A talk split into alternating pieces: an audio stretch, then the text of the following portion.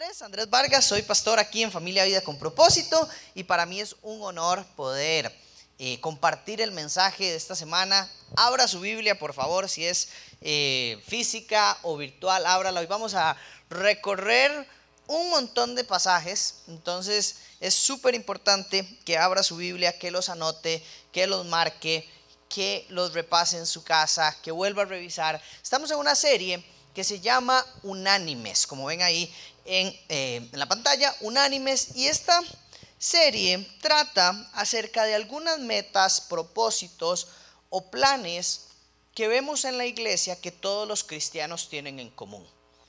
Algunas cuestiones que hacen los cristianos que todos tienen en común y que mm, nosotros podemos establecernos como metas o propósitos para este 2023.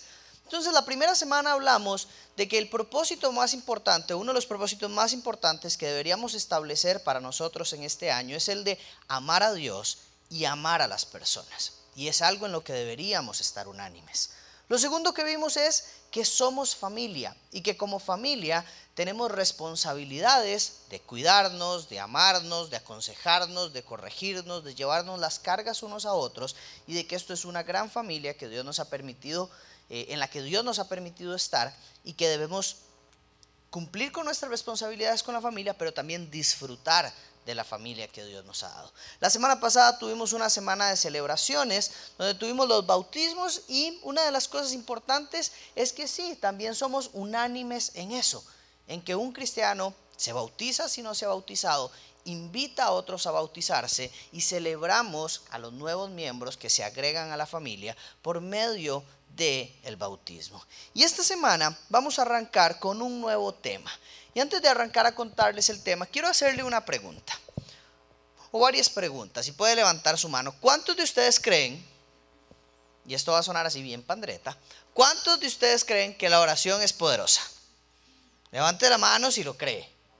Muy bien. Ahora, ¿cuántos de ustedes creen, levante su mano también aquí, que sabiendo que la oración es poderosa, no oramos tan frecuentemente como deberíamos orar. ¿Cuántos de ustedes creen que la oración es poderosa, pero creen que a veces sus oraciones no son efectivas? Y uno dice, uy, esa yo creo que no pasó el techo. Yo creo que ni las palomas lo oyeron. A veces pensamos eso. Y hoy quiero que vayamos a Hechos, capítulo 2, versículo 42.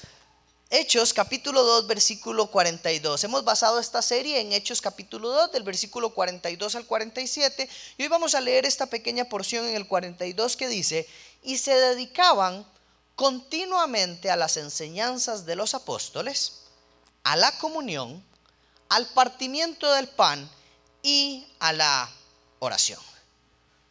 Más adelante dice el texto que los cristianos permanecían unánimes. Y aquí vemos un elemento importante, unánimes en la oración. Una de las metas que podemos establecer para este 2023 es la de tener una vida de oración. Tener un estilo de vida guiado por la oración. Si usted tal vez dice, el año pasado yo oré muy poco, este año empecé orando muy poco, bueno, ya pasó un mes y es tiempo de decir, voy a tener una vida de oración, voy a tener un estilo de vida guiado por la oración y voy a caminar en oración este año que está arrancando. Porque este es uno de los elementos que marca la diferencia de la vida de un cristiano. Es imposible decir que soy cristiano si no hablo con Dios si no tengo una relación con Dios. Soy cristiano solo de nombre. Pero yo para decir que soy cristiano y permanecer como cristiano, debo permanecer aferrado o firme, permanecer profundamente arraigado a de dónde proviene el cristianismo. Y este es Cristo. Y la oración es un elemento fundamental para que esto suceda. Entonces, vamos a estudiar este texto. Lo primero que vemos acá es que dice que los hermanos de la iglesia de Hechos, capítulo 2, versículo 42, se dedicaban continuamente a la oración. La primera iglesia de cristianos se dedicaba continuamente a la oración. No dice oraban los domingos cuando se veían. Oraban de vez en cuando. No, se dedicaban continuamente. Es algo que hacen con frecuencia. La oración es un elemento básico de un cristiano. Si a usted le gusta ir a hacer un deporte, si a usted le gusta el fútbol, si a usted le gusta lo que sea que le guste practicar, hay elementos básicos que usted dice, si no, no lo puedo practicar, si no lo llevo. Si a usted le gusta jugar tenis, tal vez usted no puede jugar tenis sin una raqueta. Si a usted le gusta jugar fútbol, usted no puede jugar fútbol sin una bola o algo que se le parezca. Hay elementos básicos que constituyen la plenitud de algo que practicamos. El cristianismo tiene un elemento básico y es la oración.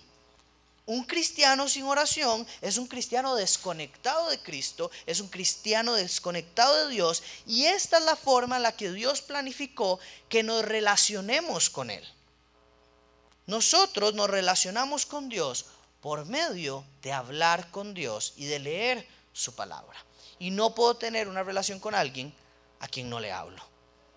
¿Cuántos hemos tenido un amigo que hace rato no le hablamos y que uno dice, yo ya no sé si es mi amigo? Es compa, pero yo ya no creo que seamos amigos tan cercanos, porque tengo un ratote de no hablarle.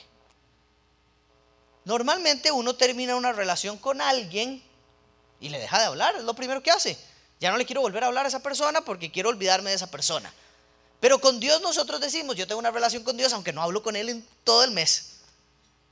Qué particular nuestra forma de ver a Dios.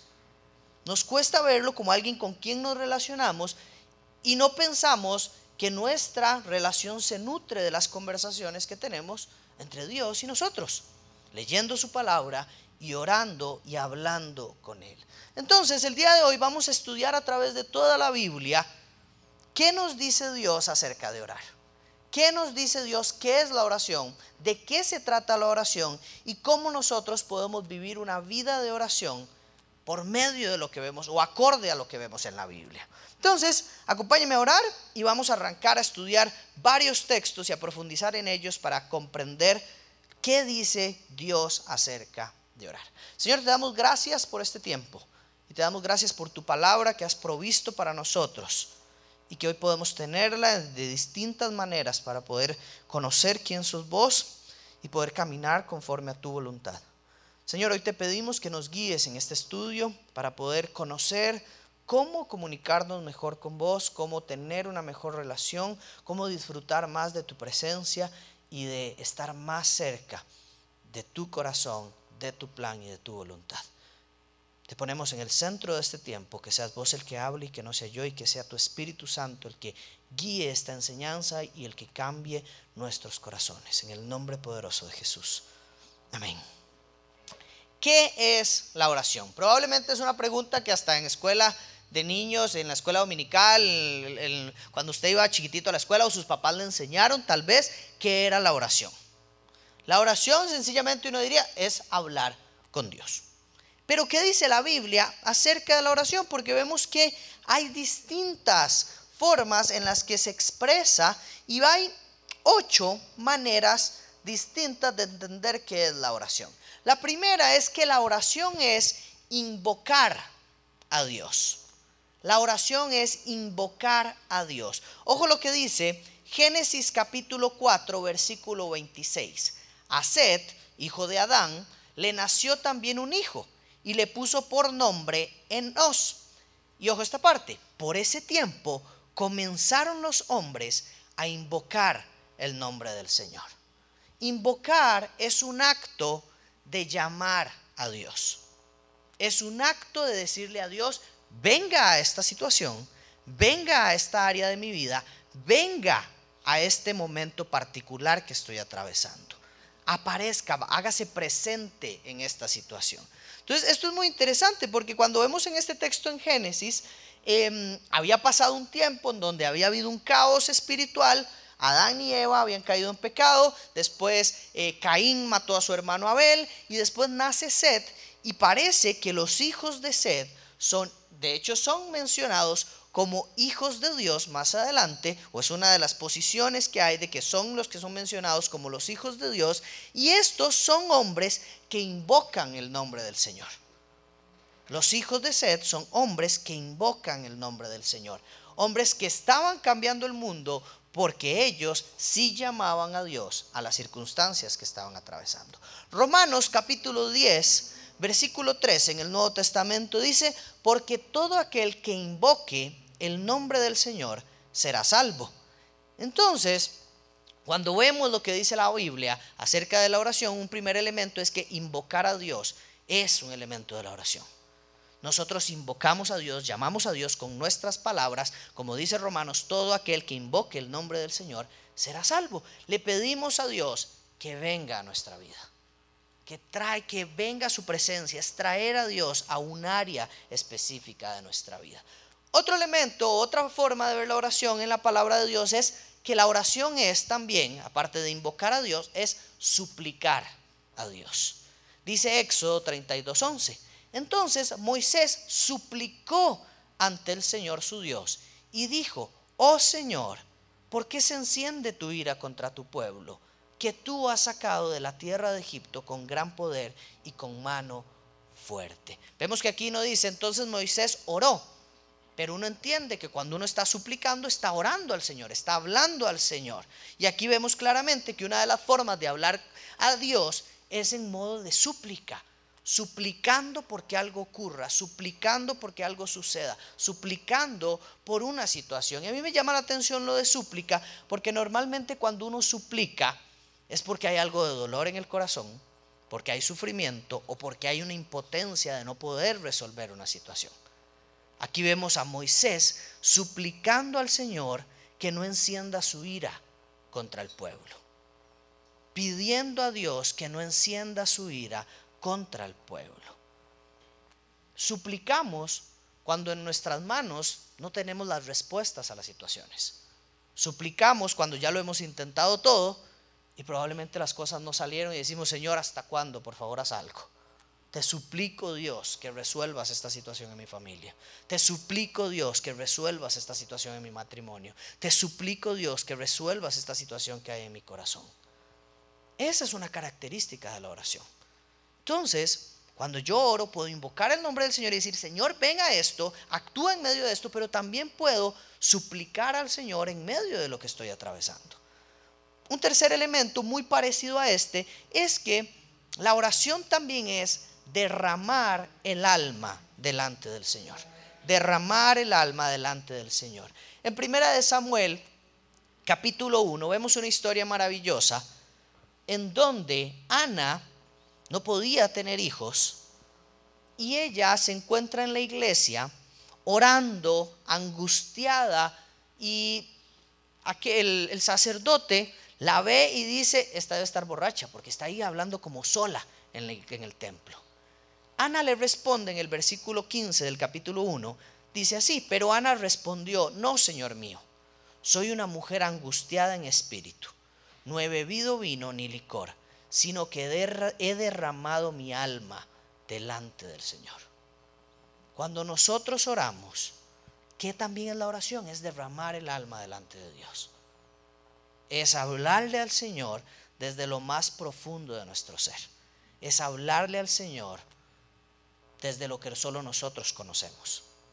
Desde la angustia, desde el miedo, desde lo que nos aqueja, desde lo que nos duele. Orar es desahogarnos delante del Señor contando absolutamente todo lo que sentimos. Si tal vez para usted hoy la oración era solamente algo de pedirle al Señor, aquí vemos claramente que la Biblia nos dice que no solamente se trata de pedir, también se trata de desahogarnos, también se trata de llorar, también se trata de confesar, de, que, de que conversemos lo que nos duele, de que lo que nos angustia lo podamos conversar con nuestro Señor. Yo creo que a veces pensamos también que orar debería ser algo que hacemos solo cuando estamos bien. ¿Qué voy a hablar yo con Dios si estoy en pecado? ¿Qué voy a hablar yo con Dios si la semana pasada hice algo mal? ¿Qué voy a hablar yo con Dios si las cosas me están saliendo mal? Y no, por el contrario, vemos aquí en la palabra que en esos momentos de angustia, aquellos que creen en Dios se acercan tal y como son se acercan con el dolor en el corazón, se acercan con el sufrimiento que están viviendo, se acercan con la tristeza que los está angustiando. Y nunca vemos al Señor criticar este dolor, señalar o juzgar este dolor o esta angustia que hay en el corazón de las personas. Otra de, de las cosas que es orar, punto número cuatro, es que orar también es pedir al Señor. Y este tal vez es uno del que estamos más acostumbrados a pedir. Normalmente decimos, ¿qué peticiones tiene el Señor? Cuando le preguntamos a alguien que, que si queremos orar por esa persona. No siempre preguntamos porque quiere agradecer al Señor. Tenemos una tendencia clara a pedir al Señor y esto no está mal. Y esto no está mal porque también es orar. Dice en ese mismo capítulo de Primera de Samuel, versículo 1, 17, dos versículos después, dice que Elí, el sacerdote, le responde, ve en paz y que el Dios de Israel te conceda la petición que, que le has hecho. Nosotros cuando oramos pedimos al Señor cosas que anhelamos o cosas que queremos que pasen. Entonces no tenga miedo ni vergüenza de decirle, Señor, quiero que pase algo, quiero que suceda esto. Ya si el Señor lo cumple o no, es otra historia. Y ahí tendremos que evaluar otras cosas que ya vamos a ver. Pero cuando oramos también tenemos un enorme privilegio de poder pedir al Señor cosas pedir al Señor soluciones ante la angustia o lo que estamos viviendo. ¿Qué también es orar? Es buscar el rostro de Dios o buscar al Señor. Isaías 55, 6 dice, busquen al Señor mientras Él pueda ser hallado. Llámenlo en tanto que está cerca. El Salmo 105, versículo 3 y 4 dice, gloríense en su santo nombre, alégrense el corazón de los que buscan al Señor. Busquen al Señor y su fortaleza. Busquen su rostro continuamente. Esta me encanta porque aquí vemos que no es un tema de pedir, no es un tema solo de llorar, no es un tema de, de derramar el alma o de suplicar o de invocar. Aquí es tener intimidad con Dios. Tener intimidad, cercanía, acercarse y conectar profundamente con Dios. La oración es la forma en la que nosotros como seres humanos podemos llevar nuestra relación con Dios a otro nivel. A un nivel de intimidad, a un nivel de cercanía, a un nivel de profundidad, a un nivel de conocimiento. Hablar de tal manera que tengamos una intimidad tan grande como para poder ver el rostro de Dios. Me encanta cuando Moisés le dice a Dios, déjame ver tu rostro. El nivel de intimidad que hay en la vida de Moisés para decirle a Dios, déjame ver tu rostro. Es increíble y el Señor le dice, no te puedo dejar ver mi rostro porque morirás, pero te voy a dejar ver mi espalda. Eso es increíble. ¿Qué nivel de intimidad hay en la vida de Moisés para esto? Y si vemos los relatos en Éxodo, vemos que prácticamente todo el libro se trata de conversaciones entre Dios y, Moisés. Todo se trata de lo que Dios quiere que Moisés haga, Moisés respondiendo a lo que Dios le está diciendo. Lo vemos como la historia de Dios liberando al pueblo de Israel. Pero es más que eso, es la historia de Dios teniendo intimidad con un hombre común y corriente como Moisés. Y mostrándonos la voluntad de Dios de tener comunión e intimidad con cada uno de los seres que Él ha creado. Busquen al Señor en oración tengamos intimidad como para poder decirle, Señor, ya estamos en una intimidad a otro nivel, por favor muéstrame tu rostro. Quiero verte. Si le mostraste la espalda a Moisés, muéstramela a mí. Muéstramela a mí, Señor. ¿Qué nivel de intimidad?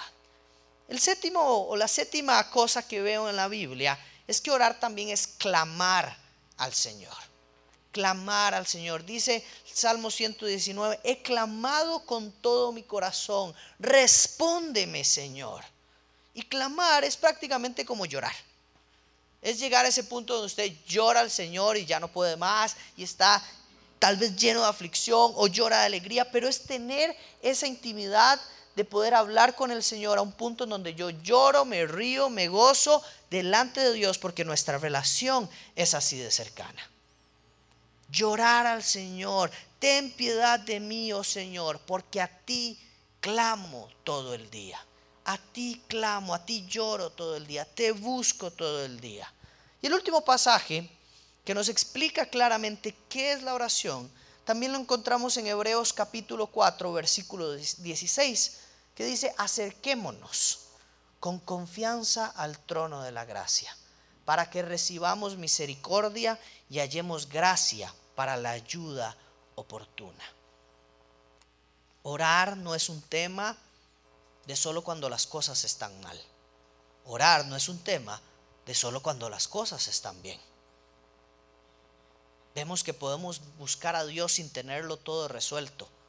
Vemos que podemos buscar a Dios aún en nuestros lugares más oscuros, aún luchando con el pecado, aún luchando con la angustia, aún luchando con la ansiedad, aún luchando con las relaciones, aún luchando con mi matrimonio, aún en esos momentos puedo buscar al Señor. Pero también puedo buscarlo en celebraciones, también puedo buscarlo en buenos momentos, en medio de risas. Podemos orar pidiendo cosas y podemos orar sin pedir absolutamente nada. La Biblia nos enseña que podemos orar teniendo muchas cosas que agradecer o simplemente orar porque queremos conversar con Él. Y esto es un privilegio. Saber que puedo orar solo para estar con Dios y solo porque lo disfruto es algo demasiado chuzo donde Dios no es un cajero automático en donde lo busco para pedir cosas nada más, o un bombero en donde lo busco solo para incendios. No, yo creo que tenemos un regalo hermoso y un privilegio hermoso en la oración, y no dejemos que una situación, sea buena o mala, afecte o corte este maravilloso canal que Dios ha dispuesto para que estemos hablando con Él. Que ni su pecado, ni su muy buen momento, afecten la oportunidad que usted tiene de relacionarse con el Padre. Entonces, ya tenemos ocho cosas que son la oración. Pero también nos encontramos en la Biblia tipos de oración. Y esto es muy chido porque a veces uno dice, bueno, ¿qué tipos de oración hay? El primer tipo de oración es el de intercesión. Y este de intercesión es cuando uno ora por alguien más. Así de sencillo. Cuando usted dice, voy a orar por alguien más. Y me encanta la historia de Abraham en Génesis capítulo 18, donde él intercede por el pueblo de Sodoma y Gomorra. Y le dice, eh, le dice Dios, entonces los hombres se apartaron de allí y fueron hacia Sodoma mientras Abraham estaba todavía de pie delante del Señor. Y Abraham se acercó al Señor y dijo, ¿en verdad destruirás al justo junto con el impío? Esto le está diciendo Abraham al Señor, donde el Señor le dice, voy a destruir esa ciudad porque es demasiado pecadora. Los voy a destruir. Y Abraham le dice, ¿en verdad destruirás al justo junto con el impío? Tal vez haya 50 justos dentro de la ciudad. ¿En verdad la destruirás y no perdonarás el lugar por amor a esos 50 justos que hay en ella? Lejos de ti hacer tal cosa, matar al justo con el impío, de modo que el justo y el impío sean tratados de la misma manera. Lejos de ti, el juez de toda la tierra no hará justicia. Qué atrevido este Abraham, ¿no? Como le habla al Señor. Pero vea lo que dice el Señor. Entonces el Señor le respondió, si hallo en Sodoma 50 justos dentro de la ciudad, perdonaré a todo el lugar por consideración a ellos. Abraham intercediendo por justos. Qué interesante, ¿no? Al final la historia termina que destruye, porque si seguimos viendo la conversación, el Señor dice, si solo hay un justo, yo no destruyo la ciudad. Y no había un solo justo. Pero de eso se trata. Después vemos a Jesús hacer lo mismo a Jesús en Lucas capítulo 22, versículo 32 dice, pero yo he rogado por ti, le está hablando a Pedro, para que tu fe no falle. Y tú, y una vez que hayas regresado, fortalece a tus hermanos. Jesús intercediendo delante del Padre por Pedro, diciéndole, estoy orando para que tu fe no falle. Estoy orando para que no caigas. Estoy orando para que sigas adelante, para que fortalezcas a tus hermanos. Entonces, cuando oramos, podemos pedir cosas pero también podemos interceder. Es un tipo de oración, una conversación en donde intercedemos por otras personas. Otro tipo de oración es el de pedir la bendición de Dios para nuestras vidas. Y me encanta la bendición más chusa que hay tal vez, o una de las más chusas que hay, es en Números capítulo 6, 24, que dice, el Señor te bendiga y te guarde, el Señor haga resplandecer su rostro sobre ti y tenga de ti misericordia. El Señor alce sobre ti su rostro y te dé paz. Así invocarán mi nombre sobre los israelitas y me encanta el final, yo los bendeciré. Podemos orar para pedir y proclamar la bendición de Dios sobre otras personas. Esta es una oración que yo creo que eh, tal vez algunos, pero mi mamá desde chiquitito siempre me la decía. Y cuando iba a salir de la casa, el Señor te bendiga, el Señor haga resplandecer tu rostro, tenga de ti misericordia, váyase con paz. Entonces, eh, es demasiado lindo saber que podemos bendecir a otros, que podemos orar esto a nuestros hijos, que podemos invocar el nombre del Señor para pedir su bendición. Y qué chiva es tener la seguridad de la bendición de Dios sobre nuestros hijos, sobre nuestros hermanos, sobre nuestros padres, sabiendo que este Dios es el creador de todo el universo y que en sus manos está cualquier bendición que Él quiera dar. Y que nada lo limita a Él de dar bendiciones que si es su voluntad, cualquier bendición se derramará sobre la vida de una persona. Otro tipo de oración que vemos en la Biblia es la de confesión de pecado, la de arrepentimiento y confesión de pecado. Dice primera de Juan, perdón, primera de Reyes, capítulo 8, 47, si recapacitan en la tierra a donde, a donde hayan sido llevados cautivos y se arrepienten y hacen súplica en la tierra de los de los que los llevaron cautivos, diciendo, hemos pecado y hemos cometido iniquidad, hemos obrado perversamente. Y primera de Juan dice, si confesamos nuestros pecados, Él es fiel y justo para perdonarnos los pecados y para limpiarnos de toda maldad. Hay un tipo de oración y es el de confesar nuestro pecado delante del Padre. Es el de exponernos y decir, he pecado contra ti, Señor. He pecado contra mi hermano he pecado y he sido desobediente, he pecado y he faltado a tus mandamientos. Y vean qué chiva. No hay una respuesta cuando el Señor dice, si recapacitan, aquí les está diciendo, si recapacitan, yo restauraré su tierra. Si recapacitan, yo los bendeciré. Si recapacitan y se arrepienten de su pecado, yo enderezaré el camino que ustedes han torcido. No dice, si recapacitan, yo los aniquilo. Tampoco dice, si confiesan sus pecados, yo los voy a ver mal. No, si confiesan sus pecados, yo los voy a perdonar y los voy a limpiar. No hay nada que perder en confesar el pecado a Dios.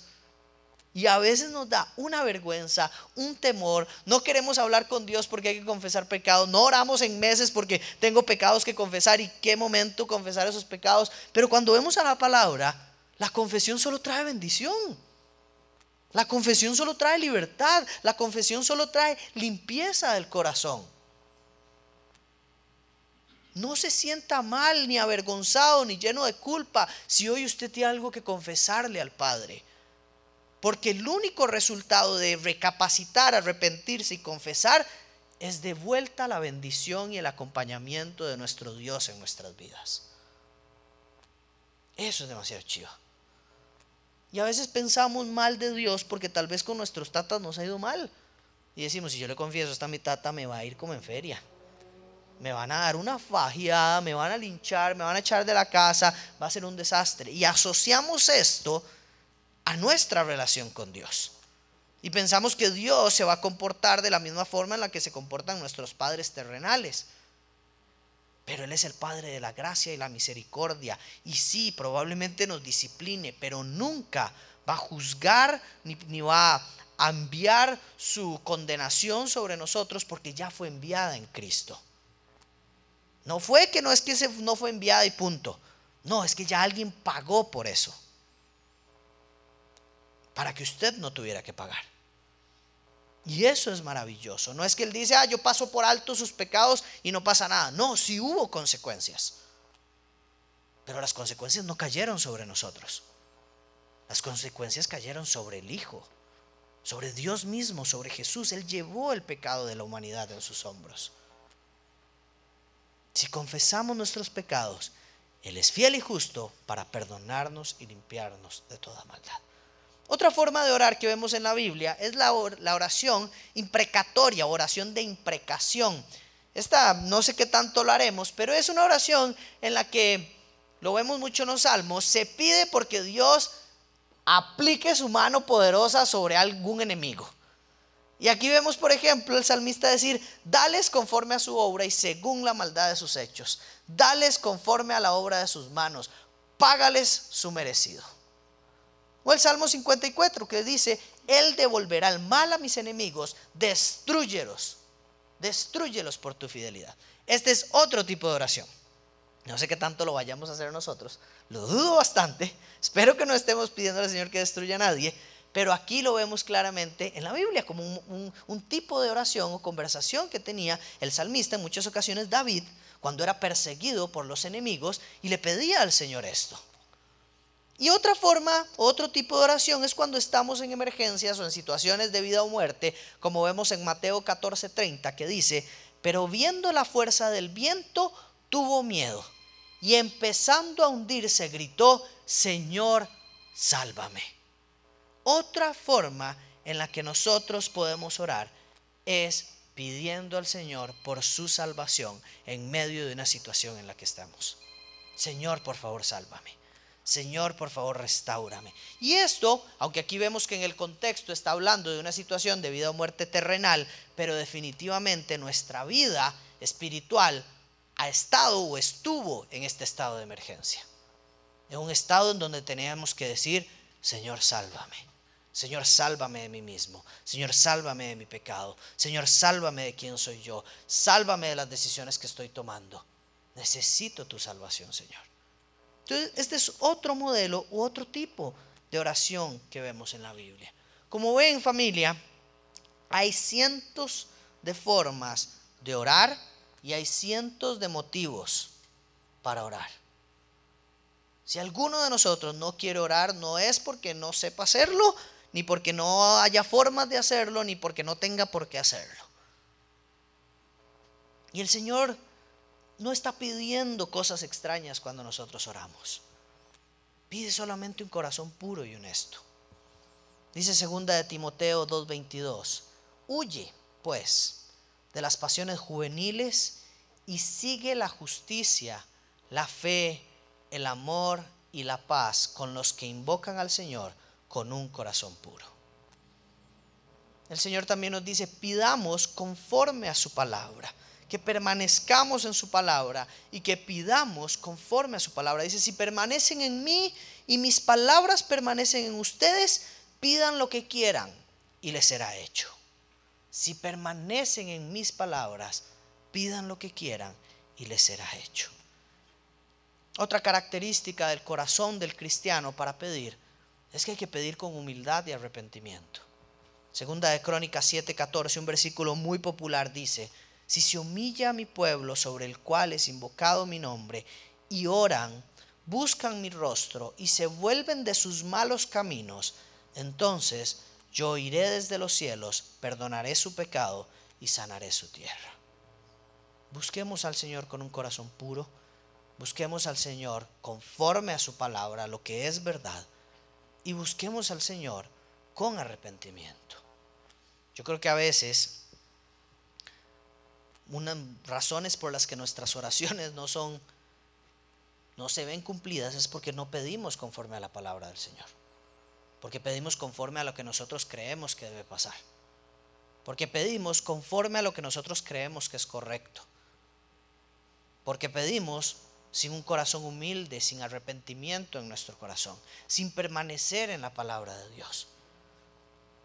Otra otra forma de pedir al Señor. Y esta es un consejo desde ya súper práctico. Es que antes de pedir, sométase a la voluntad de Dios. El mismo Cristo, estando delante del Padre, decía, venga tu reino, hágase tu voluntad. Hágase tu voluntad. Y estando en el jardín, orando angustiado, decía, Señor, pasa de mí esta copa, pero que se haga tu voluntad y no la mía. Job, en el versículo, el capítulo 1, dice, después de que lo pierde absolutamente todo, Dice, se levantó, rasgó su manto, se rasuró la cabeza y postrándose en tierra, adoró. Y dijo, desnudo salí del vientre de mi madre y desnudo volveré allá. El Señor dio, el Señor quitó. Bendito sea el nombre del Señor. Cuando yo voy a orar, debo comprender que la voluntad de Dios está por encima de mis deseos. Que la voluntad de Dios está por encima de lo que yo creo que es conveniente. Que la voluntad de Dios está por encima de mis anhelos más profundos. Y aquí hay un tema que es importante comprender. Y voy a, voy a leer este otro punto antes de ir a esto. Y es el de entender lo que Cristo hizo. Yo debo orar con un corazón, una mente que entiende lo que Cristo hizo. Dice Juan 16, 24, hasta ahora nada han pedido en mi nombre. Pidan y recibirán para que su gozo sea completo. Este es un tema particular, porque con este versículo todo el mundo dice, lo que yo pida en el nombre de Jesús se va a hacer. En el nombre de Jesús, que yo crezca un metro más, eso va a pasar. Eso va a pasar. En el nombre de Jesús, sea sano de esa enfermedad. Eso va a pasar porque lo estoy diciendo en el nombre de Jesús. Y el punto anterior, ¿dónde lo dejamos? Que si no es la voluntad de Dios, no va a pasar. Yo debo entender que en el nombre de Jesús no significa que el nombre de Jesús es el sello de garantía de la oración. No, el nombre de Jesús es entendiendo que por Cristo yo puedo acceder al Padre para orar a Él que en el nombre de Jesús yo puedo tener acceso al Padre.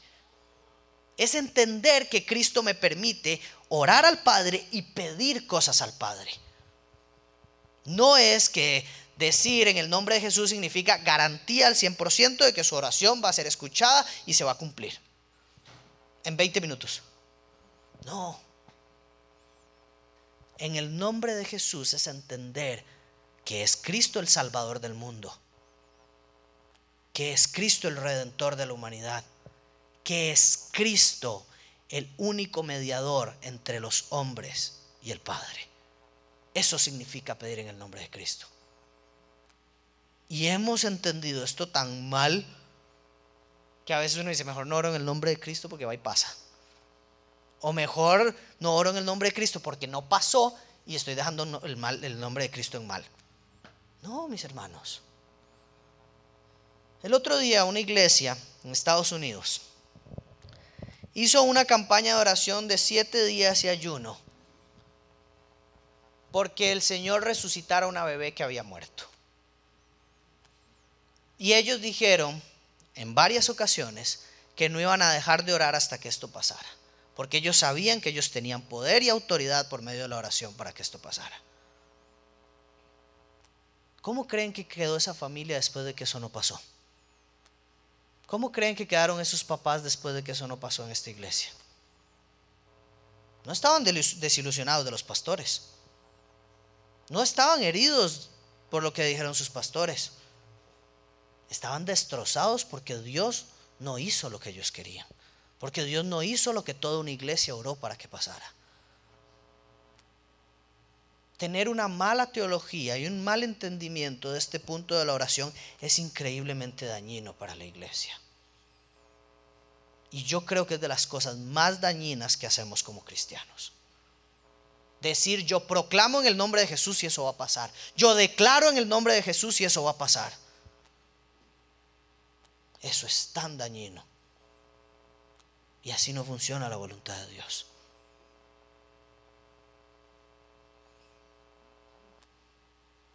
Debo entender y tener un corazón humilde para decirle al Señor, Señor, yo quiero que sanes a mi hija, pero es tu voluntad y no la mía. Señor, yo quiero un nuevo trabajo, pero es tu voluntad y no la mía. Señor, yo quiero que quites este aguijón de mí, como dijo Pablo, pero que se haga tu voluntad y no la mía. Y dice Pablo que el Señor las tres veces le respondió que no iba a quitar el aguijón, y que él se hacía fuerte en la debilidad de Pablo. Y esta es la realidad, mis hermanos. En muchas ocasiones El Señor no quita cosas, el Señor no resuelve algunas cosas para que nuestro corazón sea trabajado y sigamos dependiendo absolutamente de la maravillosa gracia de Dios. Para que volvamos a darnos cuenta que somos débiles. Cuando duele esa muela, cuando duele esa rodilla, cuando caemos en ese pecado, volvemos a ver la cruz y decimos, no hay nada en mí que me haga salvo. No hay nada en mí que me pueda rescatar. Llevo meses haciéndolo bien y el pecado en mí es enorme. Yo no lo puedo matar. Solo el gran Salvador de todos, Jesucristo, puede matar todo lo que hace el pecado en mí. Hay que entender lo que hizo Cristo y orar y pedir en el nombre de Cristo, comprendiendo de qué se trata esto. Y sí, el Señor tiene maravilloso poder para contestar oraciones y para responder a las oraciones. Vea lo que dice Segunda de Reyes, capítulo 6, 17. Eliseo entonces oró y dijo, oh Señor, te ruego que abra sus ojos para que vea. Y el Señor abrió los ojos del criado y miró que el monte estaba lleno de caballos y carros de fuego alrededor de Eliseo. Segunda de Crónicas 33, 13. Y cuando oró a él, Dios se conmovió por su ruego, oyó su súplica y lo trajo de nuevo a Jerusalén, a su reino. Entonces Manasés reconoció que el Señor era Dios. Hechos capítulo 9, versículo 40. Pero Pedro, haciendo salir a todos, se arrodilló y oró, y volviéndose al cadáver dijo, Tábita, levántate. Ella abrió los ojos y al ver a Pedro se incorporó. Vemos maravillosas historias en la palabra de Dios de que Dios hace cosas impresionantes, de que Dios sí puede traer de, muerte a vida a una persona, de que Dios sí puede traer de vuelta a alguien, de que Dios sí puede abrir los ojos a una persona, de que Dios sí puede sanar corporalmente a una persona. Sí, pero es la voluntad de Dios y a veces el Señor no contesta como nosotros queremos. Dice primera de Samuel 28:6. Y Saúl consultó al Señor, pero el Señor no le respondió, ni por sueños, ni por Urim, ni por profetas. Proverbios 1:28. Entonces me invocarán, pero no responderé. Me buscarán con diligencia, pero no me hallarán, porque odiaron el conocimiento y no escogieron el temor del Señor. Deuteronomio 1, 43, 45. Así les hablé, pero no quisieron escuchar. Al contrario, se rebelaron contra el mandamiento del Señor y obraron con orgullo y subieron a la región montañosa. Los amorreos que moraban en aquella región montañosa salieron contra ustedes y los persiguieron como lo hacen las abejas y los, derrotaron desde Seir hasta Orma. Entonces volvieron y lloraron delante del Señor pero el Señor no escuchó su voz ni les hizo caso. Y vemos a Job diciendo, clamo a ti y no me respondes, me pongo en pie y no me prestas atención. Hay casos, familia, donde el Señor no responde. El Señor no responde como queremos, el Señor no responde a la hora que queremos, el Señor no responde de la manera en la que nosotros queremos. Pero si vemos todo el contexto de la Biblia, nos damos cuenta que aunque Él nos responda, Él algo está haciendo. Él algo está orando, Él algo está trabajando.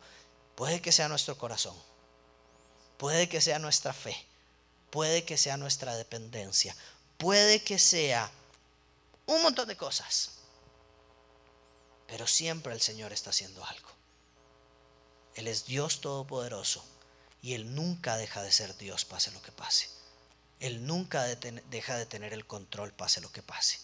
Él nunca deja de tener la máxima autoridad, pase lo que pase. Termino con esto. ¿Cómo hace uno para orar cuando no quiere? ¿Cómo hace uno para orar cuando dice yo no tengo ganas de orar? Cuando no siente que tiene ganas de orar. Ya entendí que es la oración, ya entendí los tipos de oración, ya entendí con qué corazón devorar, ya entendí que a veces el Señor responderá y a veces el Señor no responderá, pero ahora sí, ¿cómo hago yo con mi corazón que, que no, no se anima a orar? Que no tiene ganas, que está cansado, que, que se duerme. ¿Cómo hago yo para orar si no me siento con ganas de orar? Lo primero que quiero decirle es, no sienta vergüenza, porque todos los cristianos pasamos por ahí. Todos pasamos por momentos donde decimos, no, no tengo ganas de orar. Todos también tenemos debilidad cuando queremos orar y no sabemos ni por qué orar. El mismo Pablo lo dice. Ve Romanos 8:26, dice, de la misma manera, también el Espíritu nos ayuda en nuestra debilidad. ¿Cuál debilidad? No sabemos orar como deberíamos. Dice Pablo. Sí, el mismo Pablo está diciendo, sí, a veces no sabemos ni qué decir.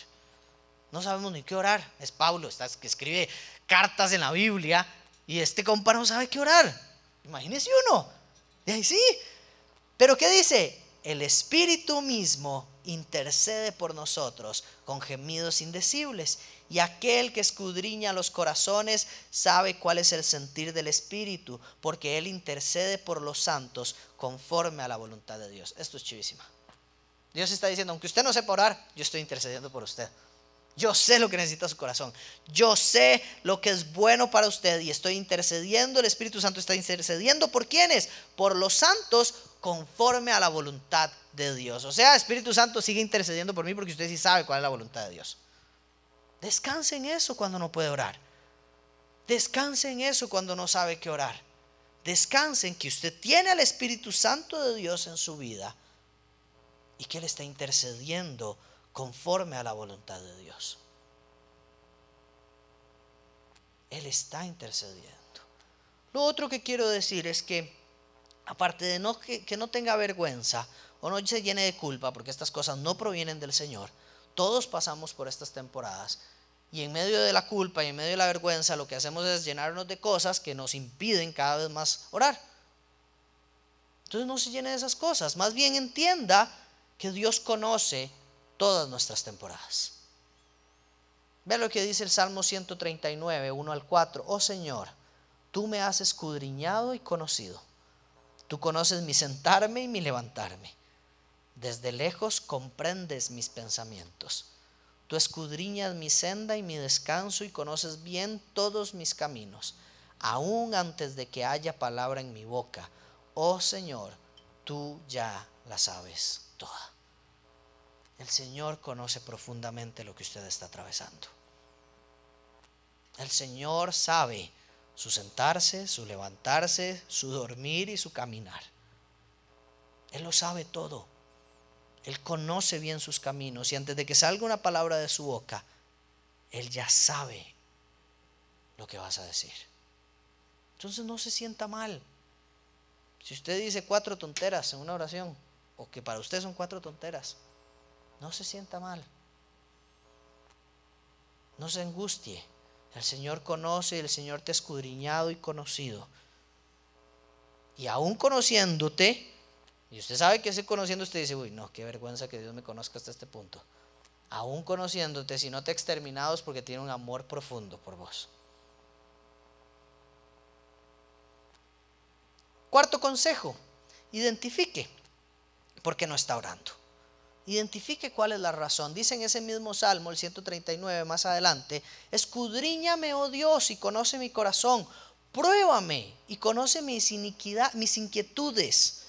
Y ve si hay en mí camino malo y guíame en el camino eterno. Aquí el salmista le está diciendo, revise lo que hay mal en mí y expóngalo, por favor. Revise qué está mal en mi corazón, qué, cuáles son mis inquietudes, qué es, lo que está, qué es lo que está pasando en mí y guíame del camino malo en el que estoy al camino correcto que quieres. Escudriñame, Señor. El Señor nos ayuda a identificar por qué no estoy orando, por qué no quiero leer su palabra, por qué no quiero tener intimidad con Él. Señor, escudriñame y muéstrame. Y probablemente ya le ha mostrado. Y probablemente ya te ha enseñado. Y probablemente cueste quitar eso de ahí. Y probablemente sea algo que amamos y a veces amamos más que el Señor. Pero pidámosle al Señor que pruebe y que vea que hay en nuestro camino que está mal. Y que nos traiga de vuelta al camino eterno. Otro consejo rápido es que se puede orar cortito. Usted no tiene que hacer una oración larguísima. Vea que una de las oraciones decía, sálvame Señor. ¿Listo? Se puede orar cortito, Dios escúchame, Dios ayúdame, Dios protégeme, Dios cuídame, Dios perdóname. No se trata de palabras, se trata del corazón. Jesús da un ejemplo de esto cuando le está diciendo, vean al fariseo como ora, lleno de palabras lindas, espectaculares, pero un corazón que es un desastre. En cambio, vean al otro como ora, entendiendo que ha pecado, entendiendo que no lo tiene todo resuelto, entendiendo que necesita a Dios. Y su oración no es tan bonita, pero es honesta. Si a usted le está costando orar, el sexto consejo es busque a alguien que ore por usted o que ore con usted. Pídale a alguien, ore por mí por esto, porfa. Oremos juntos por esta situación. Si a usted le está costando orar, pídale a un hermano en su iglesia que ore por usted. Gálatas 6.2 dice, lleven los unos las cargas de los otros. Lleven los unos las cargas de los otros y cumplan así la ley de Cristo. Lo veíamos hace 15 días. Usted tiene una familia acá que tiene que aprender a usar. Y una de las formas de usarla es pídanle que ore por usted. Una de las formas maravillosas en las que podemos hacer uso del regalo de la familia es pidiéndoles que oren por nosotros. Y el séptimo consejo, quedan siete y ocho, el séptimo consejo es lea una oración que ya está en la Biblia. No se complique. Agarre un pasaje como el Salmo 51.1 y dice, ten piedad de mí, oh Dios, conforme a tu misericordia, conforme a lo inmenso de tu compasión, borra mis transgresiones. Si usted ha metido las patas, esta oración es una maravilla. Salmo 51.1. Anótelos porque después usted dice, uy, ¿cuáles eran los versículos que tenía que anotar en las oraciones que no tenía ni idea qué decir? Aquí está. Colosenses 1, 9 al 13. Dice, por esta razón también nosotros desde el día que lo supimos no hemos cesado de orar por ustedes. Y aquí vienen las peticiones, pidiendo que sean llenos del conocimiento de su voluntad en toda sabiduría y comprensión espiritual, para que anden como es digno del Señor, haciendo en todo lo que a Él agrada, dando fruto en toda buena obra y creciendo en el conocimiento de Dios rogamos que ustedes sean fortalecidos con todo poder según la potencia de su gloria para obtener toda perseverancia y paciencia con gozo, dando gracias al Padre que nos ha capacitado para compartir la herencia de los santos en la luz. Este pasaje es lindísimo porque nos enseña cómo orar por otros, pidiendo que sean llenos del conocimiento de Dios llenos del conocimiento de la voluntad, que tengan sabiduría, que tengan comprensión espiritual y que anden como es digno del Señor. Si no sabe cómo orar por sus hijos o por un familiar o por alguien en la iglesia o cómo oro por las personas de la iglesia, lea esta oración y ya. Léala con un corazón puro. Otra oración, Lucas 18:13, la que le hablaba ahora, pues el pero el recaudador de impuestos de pie y a cierta distancia no quería ni siquiera alzar los ojos al cielo, sino que se golpeaba el pecho diciendo, Dios, ten piedad de mí, pecador. Entonces, vemos que hay muchísimos pasajes para que si usted no tiene una idea de cómo orar, pueda leer una oración. Y el último consejo que le quiero dar es aproveche a la iglesia a la que usted pertenece, aproveche a sus hermanos, aproveche a su familia, porque este año queremos proveer de espacios para que usted pueda orar más y para que otras personas oren por usted. Entonces, si a usted le cuesta orar, si usted no sabe cómo orar, acompáñenos en estos, en estos espacios. Y vamos a tener tres espacios a partir de la otra semana si usted dice yo necesito orar o que oren por mí. El primer espacio va a ser aquí abajo, todos los sábados de 5 a 5 y 20. Vamos a tener un espacio de oración para que ustedes puedan venir antes, alguien ore por ustedes, ustedes puedan orar por otros, puedan orar por otros hermanos y que tengamos un tiempo de intimidad para orar unos por otros. Todos los sábados. Hay una cajita de peticiones que está allá atrás. allá atrás. Em, y hay unos papelitos ahí que usted puede anotar desde ya y sus peticiones. Y esas son las peticiones que, por las cuales vamos a estar orando en este espacio de oración que vamos a tener ahora todos los sábados de 5 a 5 y 20. Puede venir, puede ser parte, puede dirigirlo. Con toda libertad es un espacio para orar y nada más. ¿Ok? Segundo espacio, tenemos las noches de oración que hacemos entre semana, que ahora las vamos a hacer por Zoom. Estas van a ser el primer lunes de febrero, a partir del primer lunes de febrero, usted dice, yo quiero orar, yo quiero que oren por mí, yo quiero orar por algunas peticiones que tengo de mi familia, de mis amigos, todos los lunes a las 8 de la noche por Zoom, ahí vamos a estar publicando en las redes sociales el enlace para que se puedan unir y orar con nosotros y orar unos por otros. Y la tercera, el tercer espacio, este es demasiado chivo y demasiado loco, y es que el primer día de cada mes, a partir del mes de marzo, vamos a tener un día de oración 24 horas seguidas. ¿Qué significa esto? Que vamos a orar todo el día de 12 a 12. Nos vamos a rotar y vamos a decir, a usted le toca orar a la medianoche. Los que son más nocturnos como yo, pues esa es mi hora.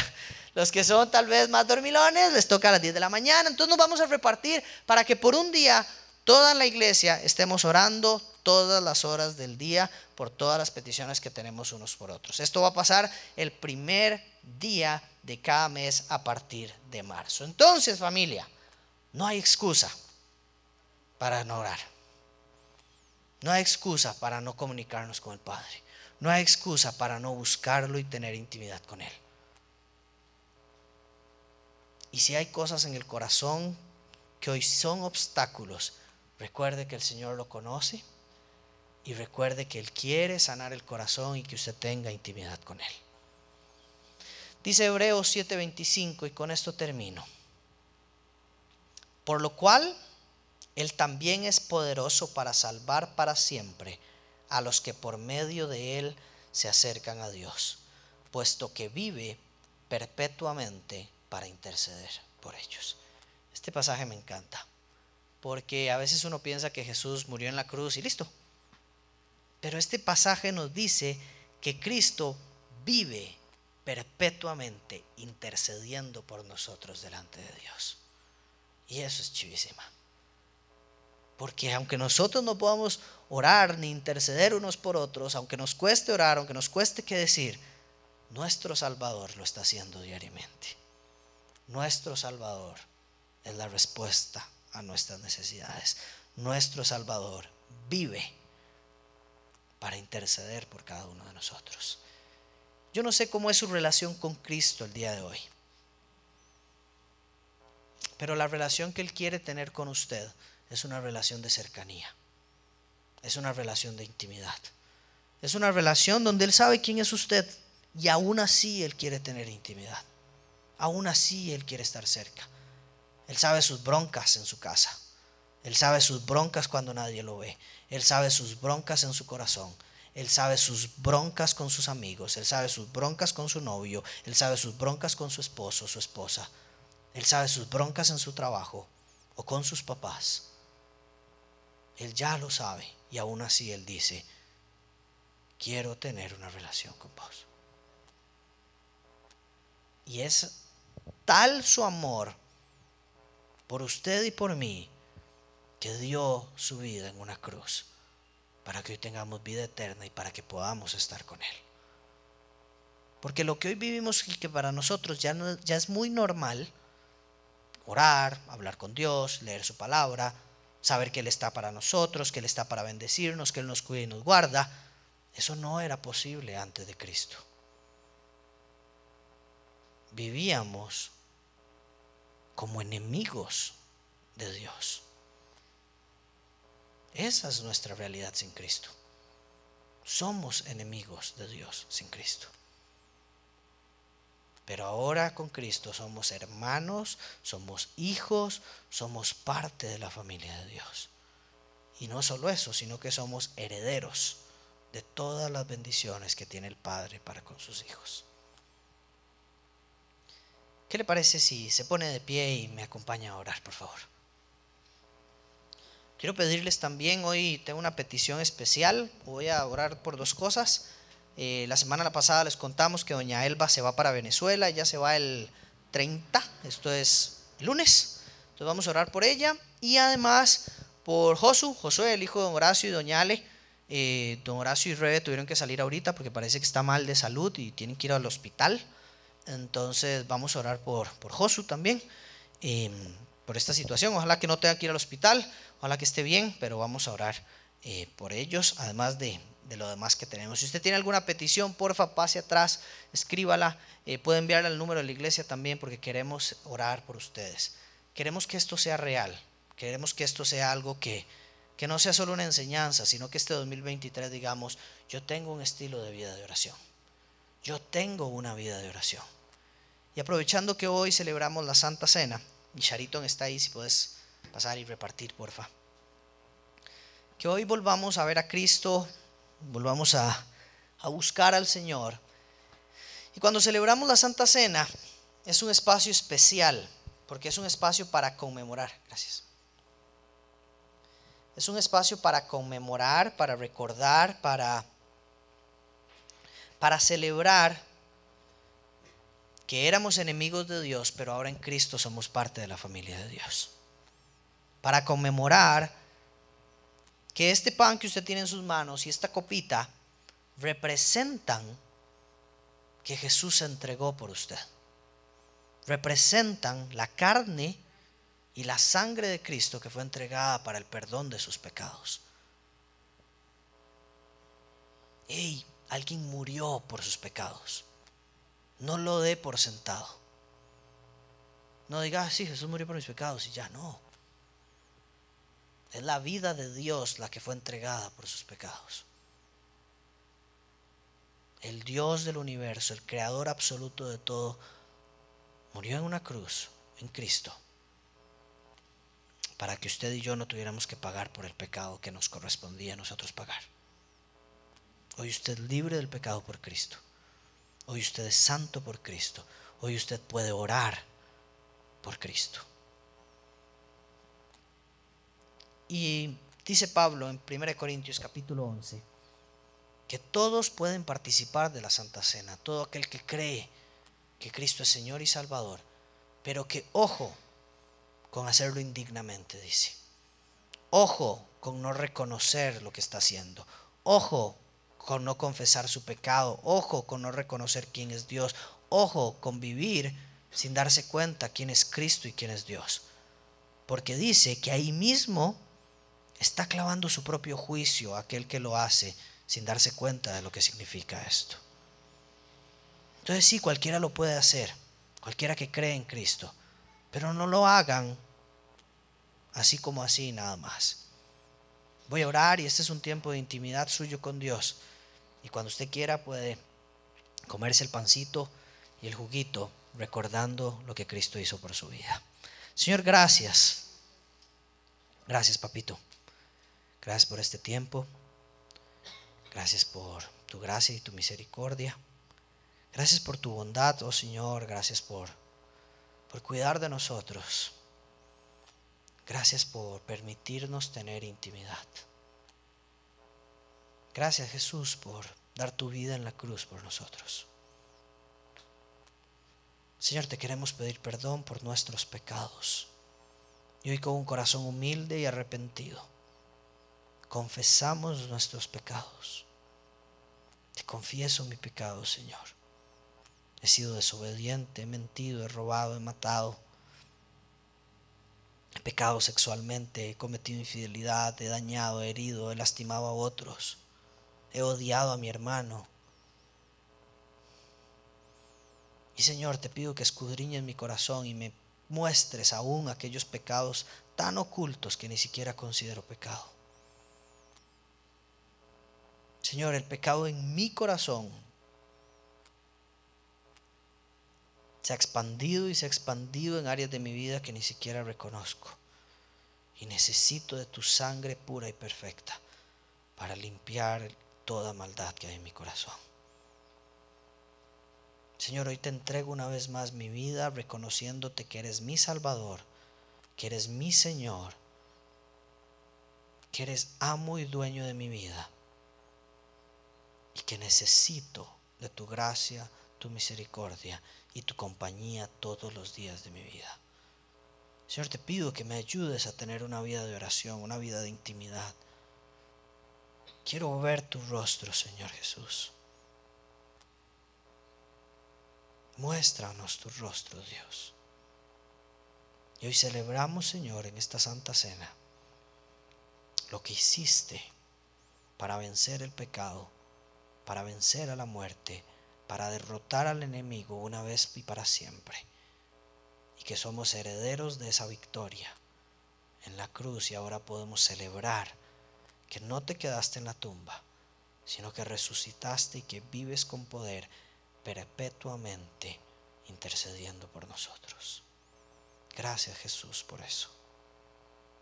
Gracias por esta comunidad y te pido que seamos valientes para que podamos orar unos por otros y llevarnos las cargas unos por otros y vivir como familia, como esa familia que quieres que vivamos.